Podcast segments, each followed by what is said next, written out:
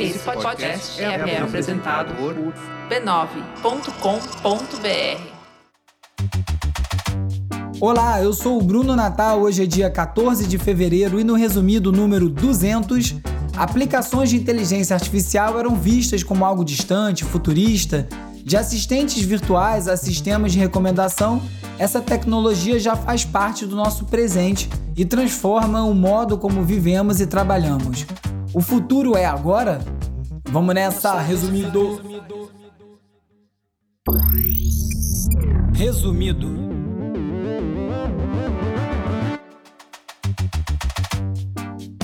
Olá, resumista! Chega junto que esse é o episódio 200 do Resumido, um podcast sobre cultura digital e o impacto da tecnologia em todos os aspectos das nossas vidas. O Resumido é parte da rede B9 e tem o apoio do Instituto Vero.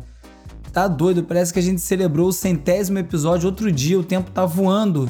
Além dos 200 episódios, também é dia de celebrar 4 anos do resumido. A data exata seria semana que vem, mas como vai ser carnaval, não vai ter episódio e fica muito mais elegante comemorar o aniversário junto com os 200 episódios, né? Quem também faz um aniversário importante esse ano é o filme Her, ou Ela, do diretor Spike Jonze, que completa 10 anos. Lá em 2013, a relação entre um homem e uma inteligência artificial parecia uma realidade tão distante e agora cá estamos cercados por robôs é um passo de desenvolvermos relacionamentos com eles. E isso que na época o filme já era bastante realista no sentido de retratar, mesmo que de maneira alegórica, nossas relações mediadas por telas. Imagina só onde a gente vai estar daqui mais uma década. Inteligência artificial é um assunto recorrente aqui no Resumido desde o início e eu venho falando muito desde o fim do ano passado, quando o lançamento da DALL-E e da ChatGPT materializaram e popularizaram o tema de maneira bem direta e aceleraram o lançamento de várias outras ferramentas. Parece que de uma hora para outra a gente foi lançado a um presente em que a inteligência artificial já é uma realidade e, seguindo a tendência exponencial da evolução tecnológica, as coisas estão prestes a acelerar bem rápido.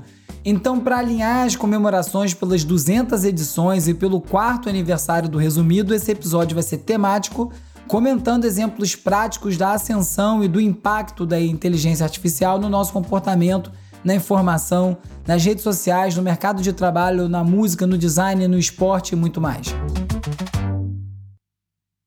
Um artigo da Megan Harbour na The Atlantic fala sobre o nosso consumo de conteúdo e a nossa necessidade constante por entretenimento. Esse hábito está borrando a linha entre ficção e realidade na televisão, na política e na nossa vida cotidiana. O artigo não fala especificamente sobre inteligência artificial, mas quando a gente pensa na geração de conteúdo feito de maneira artificial, inclusive com personagens sintetizados, Falar sobre isso se torna ainda mais urgente. Essa análise de como a gente lida com as nossas vidas digitais atualmente é fundamental para entender os desdobramentos que estão a caminho. A Megan cita o caso dos entregadores da Amazon que estavam sendo obrigados a dançar para as câmeras sob a ameaça de receber notas baixas no aplicativo, caso se negassem, é, como um exemplo dessa mistura entre realidade e ficção nas redes sociais. Eu comentei esse caso na época aqui no resumido. E essa ultra exposição ao entretenimento influencia a nossa percepção da realidade desde os tempos da rádio e TV, e isso foi potencializado na era das redes sociais, mudando aí tanto as nossas expectativas em relação ao mundo quanto a forma como a gente processa a informação. As consequências de viver num mundo onde a realidade é moldada pelo entretenimento já podem ser vistas aí na eleição de um apresentador de reality show para presidente dos Estados Unidos, por exemplo. O receio é a gente atingir uma realidade distópica com a chegada do metaverso, principalmente, em que as pessoas vão poder viver dentro das suas próprias fantasias de realidade e ficar imersas no entretenimento, perdidas nas suas ilusões e se esquecendo de como pensar e governar a si próprias. A Megan fala que as redes sociais, as plataformas de streaming, os aplicativos reforçam o impulso de buscar distração e evitar a monotonia e como isso leva à expectativa de que a vida deva se desenrolar, como acontece nas telas, numa torrente interminável de grandes acontecimentos e estímulos que não param. As pessoas já andam tão acostumadas com a atmosfera aumentada de entretenimento das telas que o mundo real já parece meio entediante. E seria por isso que a gente está vendo tantas séries baseadas em acontecimentos da vida real. Porque para atender essa demanda por conteúdo novo o tempo todo, é mais barato adaptar histórias reais do que criar novas. As pessoas já conhecem os enredos e acabam saciando também um desejo voyeurístico, né? Mesmo que algumas vezes, como no caso da fundadora da The Reynolds, a Elizabeth Holmes, a história seja contada tantas vezes de maneiras diferentes que o público termina desorientado sem nem saber o que de fato aconteceu. Para Meghan, a ascensão das redes sociais transformou os valores e os traços de caráter construídos ao longo do século XX nos Estados Unidos. Saem os tradicionais honestidade, diligência e entram traços de personalidade como charme e simpatia, que são perfeitos para a vida online, onde a gente tem que ser um eu performático quase o tempo todo.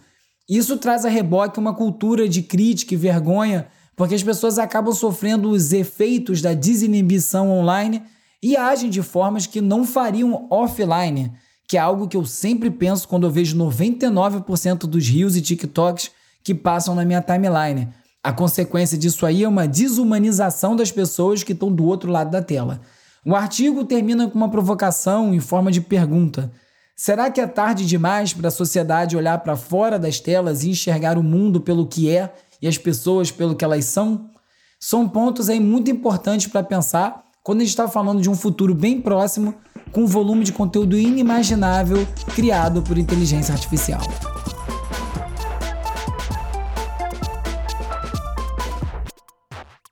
Agora entrando diretamente no tema inteligência artificial, um artigo da New Yorker fez uma analogia muito legal para ilustrar as limitações dos modelos de processamento de linguagem natural, como os que são utilizados pela ChatGPT, comparando com os algoritmos de compressão utilizados pela máquina de Xerox.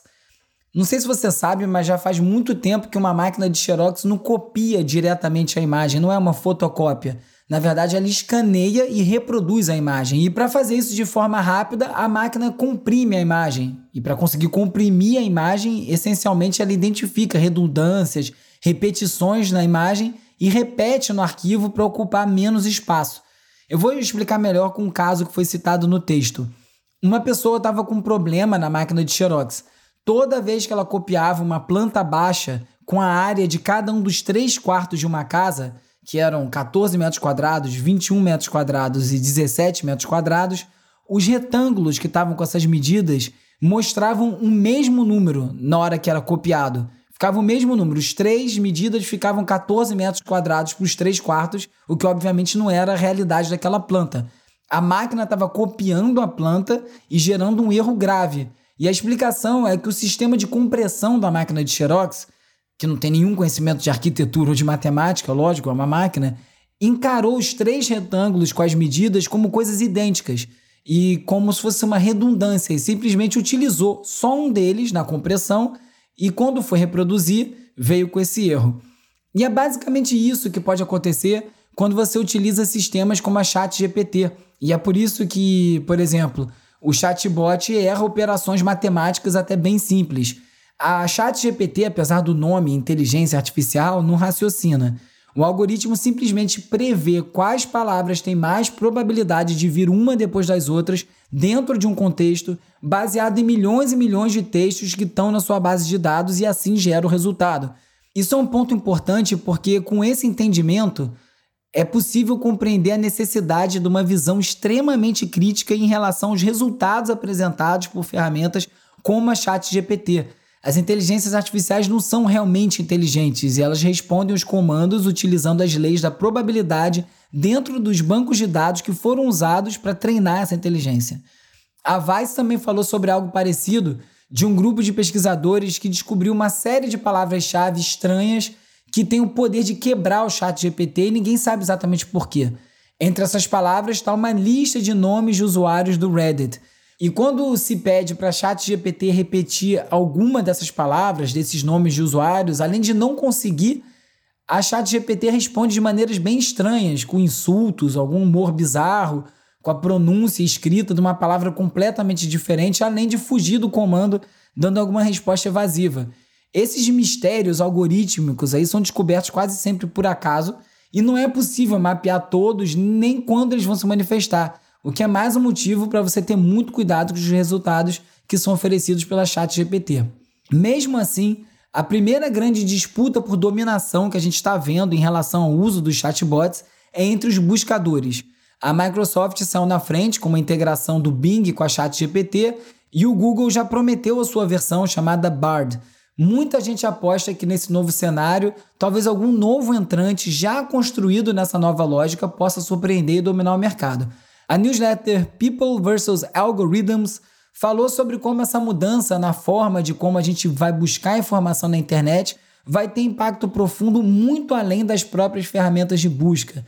Se os buscadores vão entregar resultados em forma de conversas personalizadas, mesmo que, como faz o Bing, as fontes que geraram as respostas sejam citadas, o tráfego para essas páginas tende a cair bastante.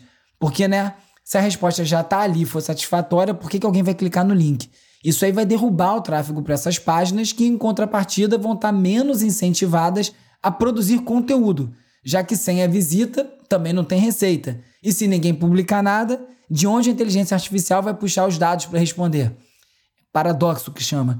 Logicamente, na sequência da mudança no formato de buscadores, a gente vai ver uma corrida dos sites para encontrar a melhor forma de produzir e indexar o seu conteúdo de maneira a aumentar as chances de ser a fonte recomendada no resultado das buscas por chat GPT.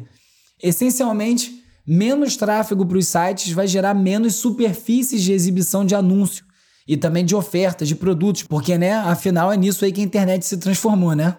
Numa entrevista para o podcast Hard Fork do New York Times, o fundador da OpenAI, o Sam Altman, falando sobre a integração da ChatGPT com o Bing, disse que sim, isso aí pode gerar menos tráfego para as páginas, mas para ele, mesmo que esse tráfego seja menor, ele vai ser mais qualificado e com maior potencial de conversão em vendas, por exemplo. De novo, vendas. Só o que a internet virou. E as mudanças não param. Primeiro, a grande mídia sofreu um efeito desestabilizador com a internet, perdendo a primazia da curadoria do conteúdo. Agora a gente vai ver a fragmentação dessa curadoria num nível semântico. Por isso é que uma das apostas é que o vídeo vai se tornar uma parte ainda maior da comunicação, já que ainda não dá para ser prensado igual uma panqueca semântica pelas inteligências artificiais. Já dá para ver como será o futuro da nova versão do Bing, o buscador da Microsoft porque ele já está com uma versão para convidados funcionando. Em vez de apresentar os resultados só com uma lista de links relevantes, como é hoje no Google ou, no próprio Bing, esse novo Bing cria resumos escritos conversando com o usuário, inclusive para responder as perguntas adicionais, e pode até escrever e-mails baseados nos resultados. Dá para criar itinerário de viagem, planejar refeições semanais e tudo aquilo que a gente já viu a ChatGPT fazer, mas agora online e com informações em tempo real. Já o chatbot do Google Bard começou com o pé esquerdo, cometendo um erro na primeira demonstração ao público. Segundo a The Verge, o Google divulgou um GIF com uma resposta do seu novo chatbot e nela a inteligência artificial afirma que o telescópio James Webb capturou as primeiras imagens de planetas fora do sistema solar. Mas uma simples busca no próprio Google mostra que isso não é bem verdade. As primeiras fotos de exoplanetas foram tiradas pelo telescópio terrestre europeu VLT em 2004. Tem aí até uma interpretação de que essa resposta não estaria exatamente errada, mas bem, já não importa, né? Certamente não era esse o resultado esperado pela demonstração pública. O Bing criou várias informações fictícias para completar os resultados, um comportamento que é chamado de alucinação no meio de inteligência artificial. E como era de se esperar, as ações da Alphabet, controladora do Google, despencaram depois da estreia muito ruim do Bard. A Gizmodo diz que a perda foi estimada em cerca de 100 bilhões de dólares em valor de mercado. A principal preocupação dos investidores é se o Google consegue atingir o mesmo nível da ChatGPT. E para chegar lá, o Google investiu 400 milhões de dólares na Anthropic, uma empresa concorrente da OpenAI. Isso tudo num cenário em que as receitas com publicidade digital das Big Tech despencaram. Não vai ser exatamente uma surpresa se algum gigante tech desse aí não conseguir sobreviver à transição para a inteligência artificial.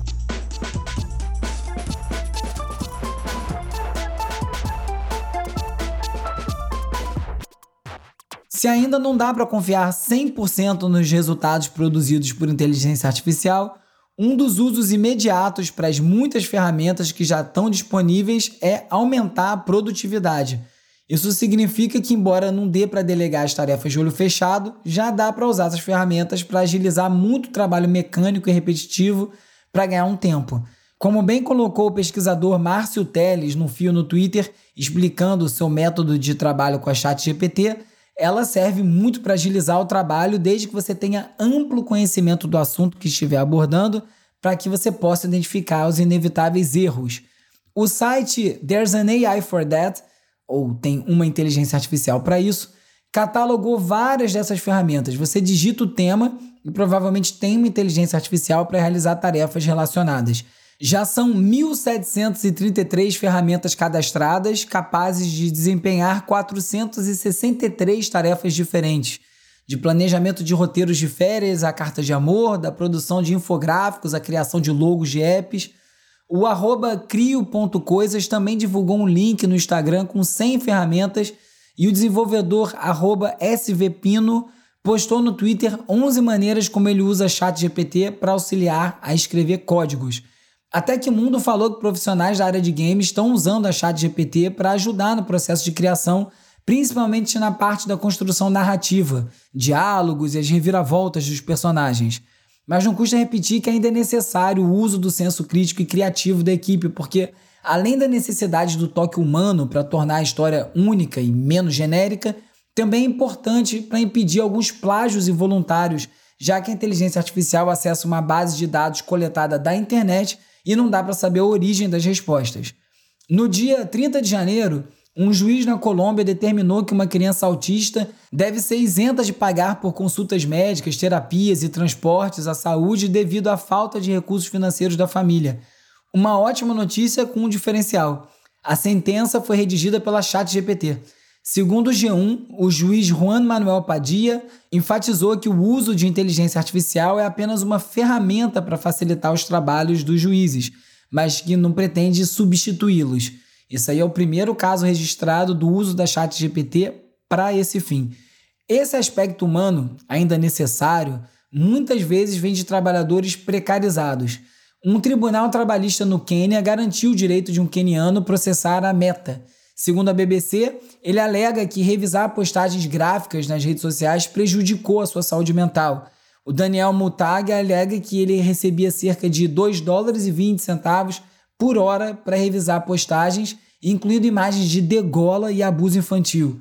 Além da Meta, ele está processando a sua antiga empresa, a Sama, contratada pela Meta. É isso. Enquanto a inteligência artificial não resolve isso sozinha, ainda precisa de um humano fazer o trabalho junto com ela. Talvez quando tiver robô melhore, mas até lá tem muito humano aí sofrendo junto com esse processo. E por aqui, o governo discute a inclusão de trabalhadores de aplicativo que já são tratados como robôs na Previdência. O ministro da Previdência anunciou o plano de formar uma comissão em conjunto com os ministérios do Trabalho e da Fazenda para discutir o tema. Direitos para humanos num mundo robótico. Aí, ó, futuro já é hoje.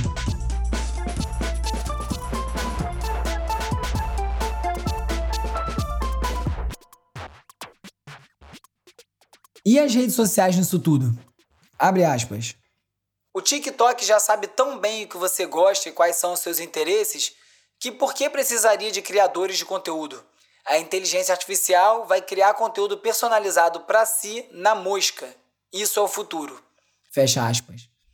A frase é do desenvolvedor Danny Postman no podcast Where It Happens e fala diretamente do ponto central de toda a discussão sobre inteligência artificial até aqui, que é a substituição do trabalho humano por robôs. E não vai ser diferente nas redes sociais. A The Generalist comenta sobre a constante disputa entre redes sociais, sempre se aproveitando dos desafios de negócios e políticos dos concorrentes para oferecer mais valor para os usuários, ao menos supostamente.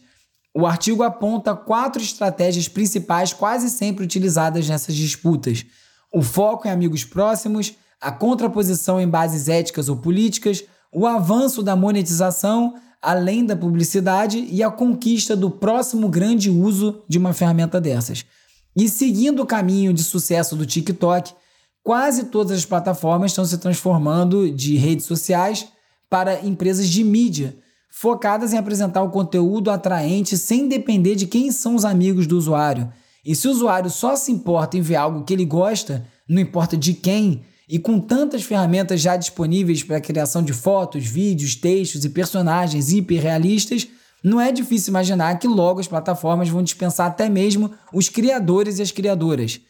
Até lá, no entanto, tem muito chão. A Avaz divulgou um relatório que concluiu que as plataformas de redes sociais incluindo o Instagram, não fizeram o suficiente para remover a desinformação anti-vacina e que a luta contra a desinformação em outros idiomas além do inglês também não foi satisfatória. Se as inteligências artificiais das redes sociais não conseguem nem filtrar conteúdo direito ainda, imagina parir um criador sintético.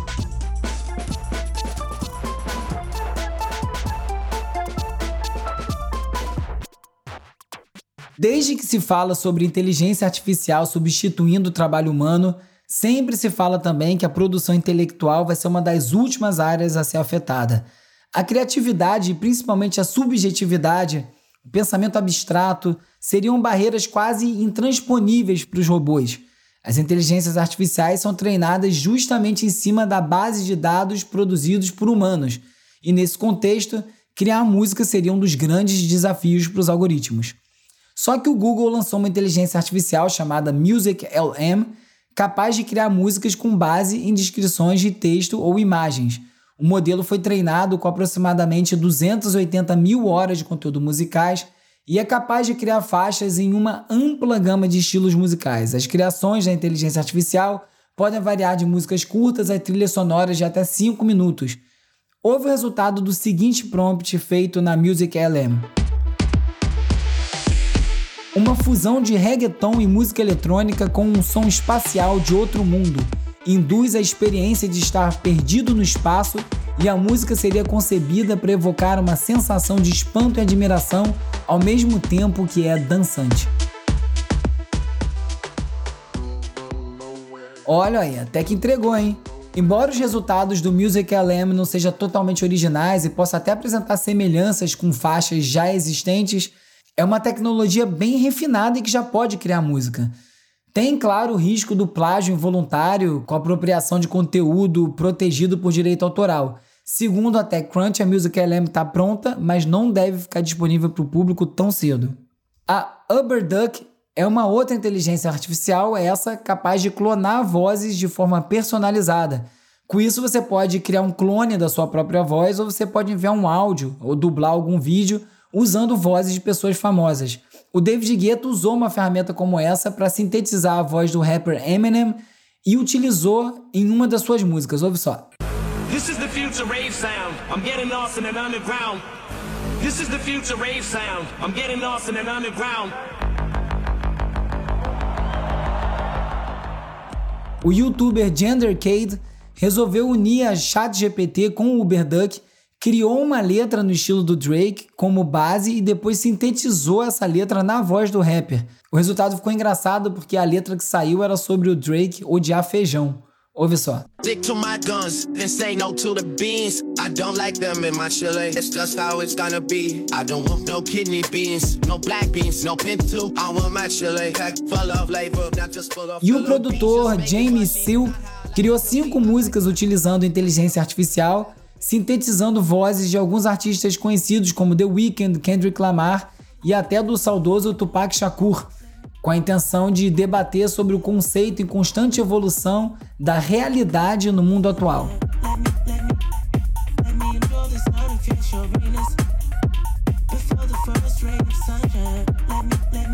É claro que isso tudo não significa nem de longe o fim do trabalho artístico dos músicos. It's really no secret. AI is so hot right now. O youtuber Venus Theory argumentou que apesar de desafiar os papéis criativos tradicionais, a inteligência artificial também pode servir como uma ferramenta para aprimorar os processos. Para ele, isso aí pode abrir novas oportunidades para artistas desde que eles permaneçam abertos às possibilidades e aprendam a se adaptar e conviver com essa tecnologia. Ou seja, ou aceita ou já era. No entanto, o Venus Theory ressaltou que o mercado de obras criadas por humanos inevitavelmente vai ficar menor, com mais gente disputando menos gigs. Mas, por outro lado, muita parte mecânica do processo vai ser automatizada, liberando tempo para criar. Os dubladores já estão sendo diretamente afetados pela chegada das vozes sintéticas. Vários estão dizendo que estão sendo obrigados a ceder os direitos de suas vozes para que os clientes gerem versões sintéticas e que eventualmente possam substituí-los, muitas vezes sem nenhuma compensação adicional, é o que informa a Motherboard. Essas obrigações contratuais são apenas uma das muitas preocupações que os atores têm sobre vozes sintéticas. A Wired também falou de narradores de audiobooks que temem que o Spotify esteja usando as suas vozes para treinar sua própria inteligência artificial sem o seu consentimento. Talvez as inteligências artificiais sirvam para traduzir a voz dos incompreendidos. Já tem estudos dedicados a decodificar as comunicações entre animais. Existem várias evidências de que alguns animais têm sistemas de linguagem complexos que nós ainda não compreendemos. E eu suspeito que na hora que traduzirem, a bicharada não deve ter muita coisa boa para falar para a gente, não. E não é só no áudio que as mudanças estão chegando. A empresa Flawless AI desenvolveu uma tecnologia de deepfake que modifica o rosto dos atores para acompanhar a dublagem. Em vez de você ter o Tom Hanks falando português, sem que nenhuma palavra encaixe com os movimentos labiais, a gente vai passar a ter a impressão de que ele realmente fala português. Ele vai estar tá movendo os lábios junto com o que está sendo falado em português. E não vai demorar muito para você assistir o seu filme favorito com o seu rosto no lugar dos atores. Imagina só doideira. Vou botar minha cara nos gols do Gabigol na final da Libertadores de 2019. O lado ruim é que, como apontou o New York Times, a utilização de todas essas técnicas também pode ser feita para criar apresentadores de TV e telejornais com aspecto realista, com o único intuito de divulgar desinformação. Vai ser difícil separar a realidade de ficção, hein?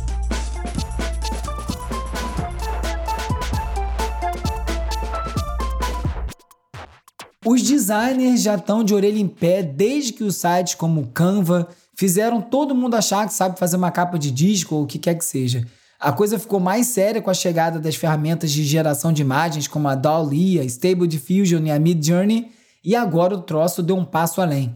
O serviço Galileu AI cria designs editáveis de interface de usuário a partir de uma simples descrição de texto. Você quer criar um app, escreve o que você quer que ele faça, quais as sessões, quais as funções, e o troço cospe um template. A tendência, eu imagino, é padronizar tudo, né? Todo app vai ficar idêntico. Mas às vezes eu também me pego pensando por que, que cada serviço de streaming, mais os de vídeo do que os de música até, tenta criar uma navegação completamente diferente, só para não ficar parecido com a concorrência, mesmo que diferente nem sempre signifique que ficou melhor.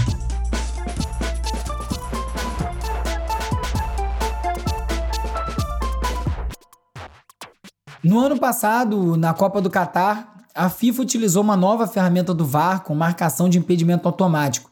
Desde que o VAR foi utilizado pela primeira vez na Copa do Mundo de 2018 na Rússia, o tempo gasto para a tomada de decisão dos árbitros de vídeo é bem criticado. Para agilizar essas decisões, na Copa do Catar, 12 câmeras de rastreamento analisaram a bola e 29 pontos do corpo de cada jogador, incluindo os membros e as extremidades, para verificar os impedimentos. Com um sensor instalado na bola, os dados eram enviados 500 vezes por segundo para a sala de vídeo para uma detecção mais precisa do ponto de chute, do contato com a bola no momento do passe. Foi graças a essa tecnologia que a gente conseguiu ver impedimentos milimétricos. Se é bom ou ruim é outro debate. A revista Men's Journal, que é parte da Sports Illustrated, está usando inteligência artificial para gerar conselhos de condicionamento físico e já publicou vários artigos com uma ferramenta de inteligência artificial feita pela OpenAI. A empresa é mais uma que vai automatizar o seu conteúdo, o que já parece ser uma tendência preocupante. Você viu já o meme do e-mail? As pessoas vão passar a escrever uma frase com o que quer, por exemplo, uma oferta de emprego. Você vai escrever, eu quero um emprego, transforme no e-mail. Aí vai transformar num e-mail longuíssimo. Ah, sim, caro pessoa, desejo essa vaga, patati patatá. A pessoa que vai receber vai passar por uma inteligência artificial vai falar, resume, e vai dizer, quero um emprego. E esse e-mail aí que ninguém escreveu, nem ninguém leu, vai ficar existindo aí pro nada.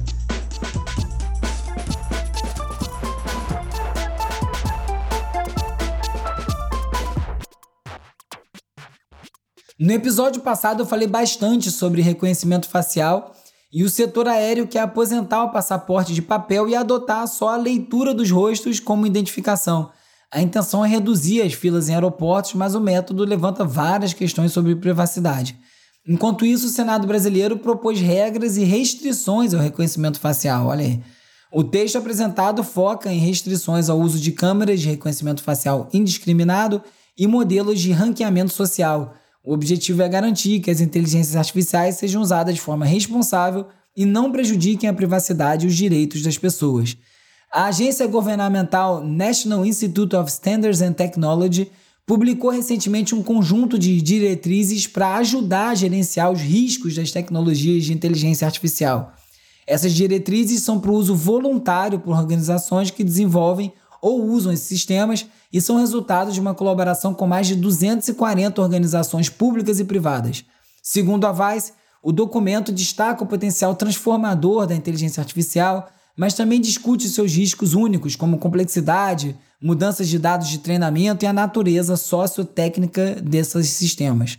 O documento lista três tipos de riscos: danos às pessoas, danos às organizações e danos a ecossistemas. O medo é que, com a automatização total de tudo, um erro causado por uma inteligência artificial gere uma grande crise.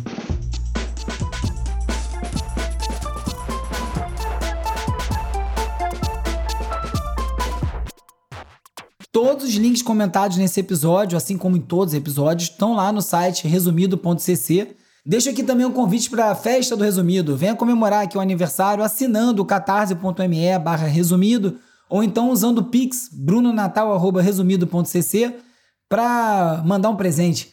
Quem quiser falar comigo já sabe, é só me procurar no arroba urbi, o RBE no Twitter, arroba resumido.podcast no Instagram e no TikTok e no youtube.com resumido. Você também pode fazer parte da comunidade no Discord, tem link para tudo isso na home do Resumido. Se você quiser, me manda um oi pelo WhatsApp ou pelo Telegram para 21 97 969 5848 você entra para a lista de transmissão, recebe alertas de novos episódios, às vezes dá até para conversar, pode mandar dicas, pode fazer perguntas, pode falar como humanos através de telas.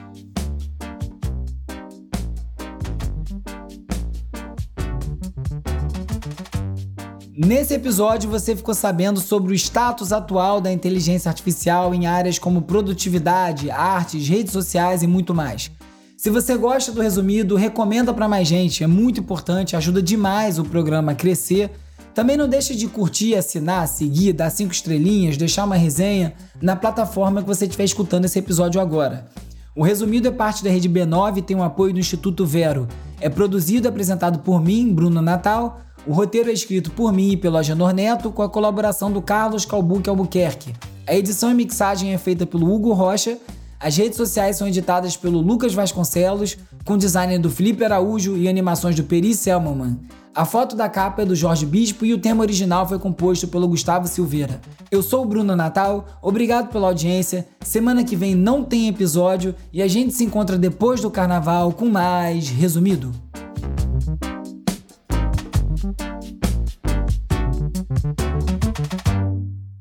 Esse podcast é apoiado pelo Instituto Vero.